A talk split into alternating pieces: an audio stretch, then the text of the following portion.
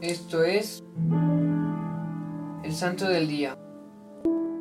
Hoy conoceremos la historia de San Pío de Pietrelcina, también conocido como el Padre Pío. San Pío de Pietrelcina nació el 25 de mayo de 1887. Fue bautizado al día siguiente recibiendo el nombre de Francisco. En el año 1903, cuando tenía 16 años, entró en el noviciado de la Orden de los Frailes Menores Capuchinos de Morcone, donde vistió el hábito franciscano y recibió el nombre de Fray Pío. Acabado el año de noviciado, emitió la profesión de los votos simples y en 1907 la profesión solemne. Después de la ordenación sacerdotal, por motivos de salud, permaneció en su familia hasta 1916. En septiembre del mismo año fue enviado al convento de San Giovanni Rotondo y permaneció allí hasta su muerte. Enardecido por el amor a Dios y al prójimo, el Padre Pío vivió en plenitud la vocación de colaborar en la redención del hombre, según la misión especial que caracterizó toda su vida y que llevó a cabo mediante la elección espiritual de los fieles, la reconciliación sacramental de los penitentes y la celebración de la Eucaristía. El momento cumbre de su actividad apostólica era aquel en el que celebraba la Santa Misa. Los fieles que participaban en la misma percibían la altura y profundidad de su espiritualidad. En el orden de la caridad social se comprometió en aliviar los dolores y las miserias de muchas familias. Para el Padre Pío la fe era la vida. Quería y hacía todo a la luz de la fe. Estuvo dedicado asiduamente a la oración. Decía que la oración es la llave que abre el corazón de Dios. Su fe lo llevó siempre a la aceptación de la voluntad misteriosa de Dios. Estuvo siempre inmerso en las realidades sobrenaturales.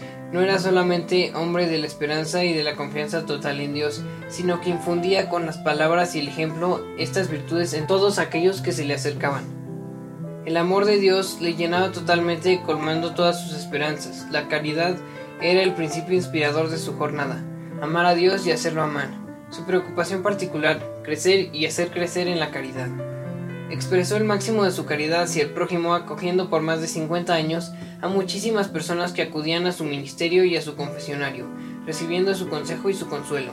Era como un asedio, lo buscaban en la iglesia, en la sacristía y en el convento, y él se daba a todos, haciendo renacer la fe, distribuyendo la gracia y llevando luz, pero especialmente en los pobres, en quienes sufría y en los enfermos, él veía la imagen de Cristo y se entregaba especialmente a ellos.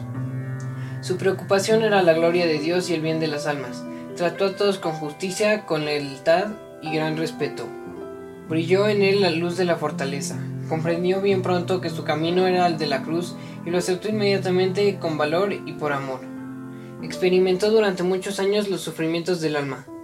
Durante años soportó los dolores de sus llagas con admirable serenidad. Cuando tuvo que sufrir investigaciones y restricciones en su servicio sacerdotal, todo lo aceptó con profunda humildad y resignación. Ante acusaciones injustificadas y calumnias, siempre cayó confiando en el juicio de Dios, de sus directores espirituales y de la propia conciencia. Recurrió habitualmente a la mortificación para conseguir la virtud de la templanza, de acuerdo con el estilo franciscano. Era templado en la mentalidad y en el modo de vivir. Consciente de los compromisos adquiridos con la vida consagrada, observó con generosidad los votos profesados. Su obediencia era sobrenatural en intención universal y en la extensión integral en su realización. Vivió el espíritu de pobreza con total desprendimiento de sí mismo, de los bienes terrenos, de las comodidades y de los honores. Tuvo siempre una gran predilección por la virtud de la castidad. Su comportamiento fue modesto en todas partes y con todos. Se consideraba sinceramente inútil, indigno de los dones de Dios, lleno de miserias y a la vez de favores divinos. En medio de tanta admiración del mundo repetía, quiero ser solo un pobre fraile que reza. Su salud desde la juventud no fue muy robusta, y especialmente en los últimos años de su vida empeoró rápidamente. Murió el 23 de septiembre de 1968 a la edad de 81 años. Sus funerales se caracterizaron por una extraordinaria concurrencia de personas. Recordemos que San Pío de Pietrelcina ejerció de modo ejemplar la virtud de la prudencia. Obraba y aconsejaba a la luz de Dios. Te propongo que en este día veas la película del Padre Pío para conocer la vida de este gran santo. Oración. Bienaventurado Padre Pío, testigo de fe y de amor. Admiramos tu vida como fraile capuchino, como sacerdote y como testigo fiel de Cristo. El dolor marcó tu vida y te llamamos un crucificado sin cruz te pedimos que intercedas por nosotros. Servidores Amoris Christi. Movimiento Amoris Mater. Haz todo con amor.